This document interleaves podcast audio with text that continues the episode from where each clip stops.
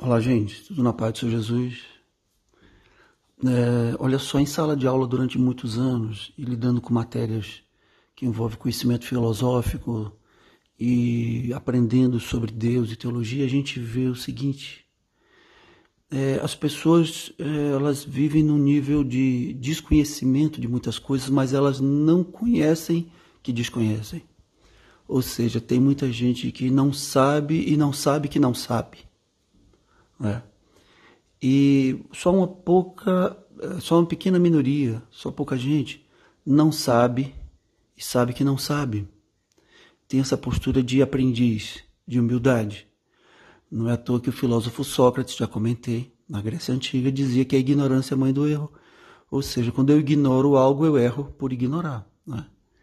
Alguém que tomou uma multa em velocidade numa estrada, que não sabia que a velocidade ali era limitada, aquele erro, aquela multa decorre da ignorância de conhecer a verdade sobre aquele assunto.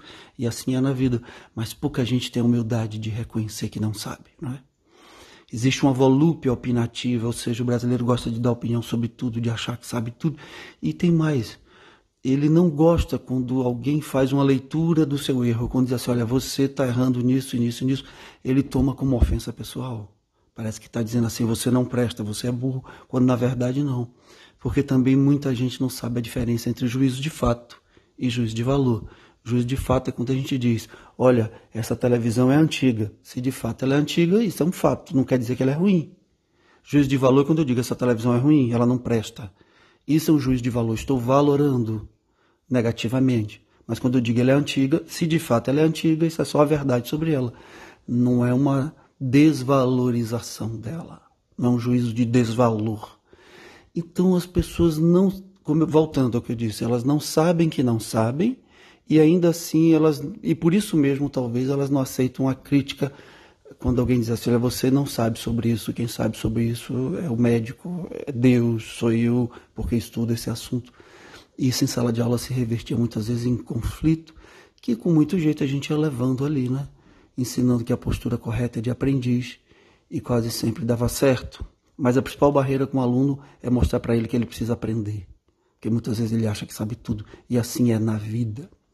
Eu quero ler para vocês uma passagem que está lá no, em Jó, no livro de Jó, lá no Velho Testamento, no, no, capítulo 42.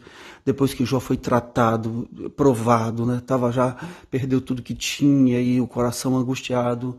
Deus se revela a Jó no capítulo anterior e, e chama a atenção de Jó, de que Jó desconhecia os propósitos de Deus por isso não devia querer entender o que Deus fazia. E aí Jó responde lá no início do capítulo 42. Então, em resposta ao Senhor, Jó disse: Eu reconheço que para ti nada é impossível e que nenhum dos teus planos pode ser impedido. Tu me perguntastes como me atrevir a pôr em dúvida a tua sabedoria, visto que sou tão ignorante. É que falei de coisas que eu não compreendia, coisas que eram maravilhosas demais para mim e que eu não podia entender. Tu me mandaste escutar o que estavas dizendo e responder as tuas perguntas. Antes, eu te conhecia só por ouvir falar, mas agora eu te vejo com meus próprios olhos, por isso estou envergonhado de tudo o que eu disse e me arrependo sentado aqui no chão, neste monte de cinzas. Jó dá uma resposta maravilhosa a Deus. Jó diz assim: Senhor, eu sou ignorante, agora eu vejo que eu sou ignorante.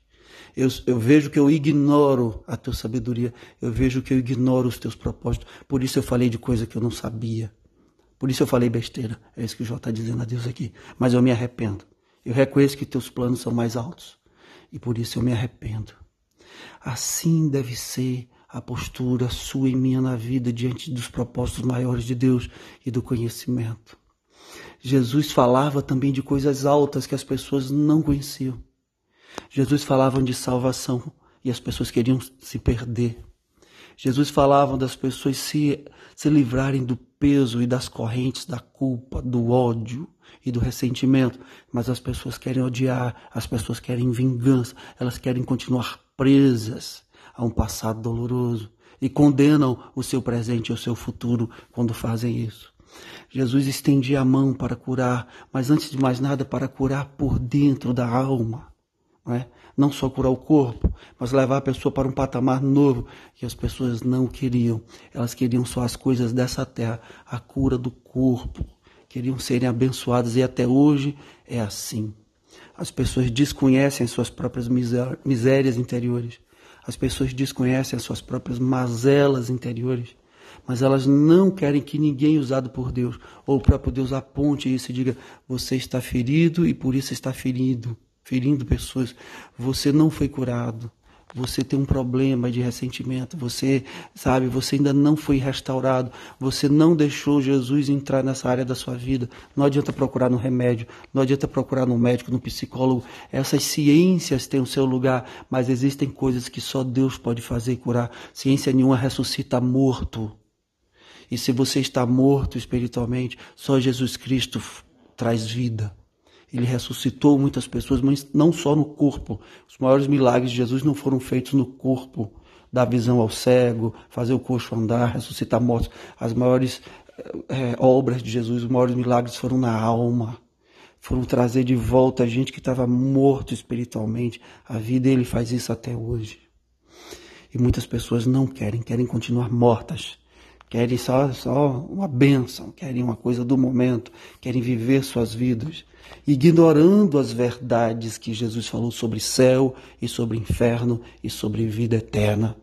São ignorantes por opção e vão pagar um preço caro. Você pode até dizer, é, eu quero viver minha vida, mas saiba que tem um preço. A boa notícia para você é que a obra que Jesus fez na cruz de perdão e salvação vai te alcançar no futuro, se você tiver a oportunidade de pedir perdão. Mas o seu sofrimento, as marcas doloridas, as perdas que você vai acumular até lá, sem a bênção de Deus na sua vida, isso ele não pode fazer nada, sabe? Não faça isso. Jesus fez uma obra maravilhosa na cruz. Deixa eu te falar uma coisa.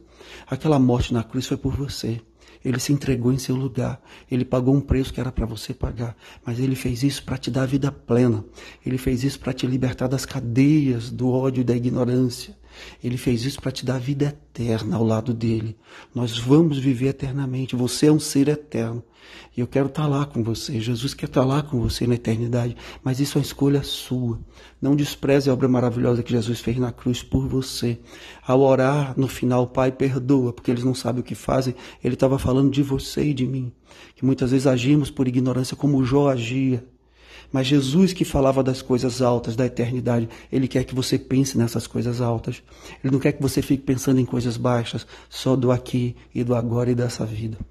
Se você já tem uma aliança com Jesus assim, de ah, eu creio, eu gosto, eu vou lá, mude isso, faça uma aliança de entrega, se coloque no altar, não seu dinheiro, mas sua vida, diga, Senhor, faz uma obra na minha vida, ressuscita a minha alma e o meu espírito, me dá vida eterna. Deus te abençoe. Fica na paz do Senhor Jesus.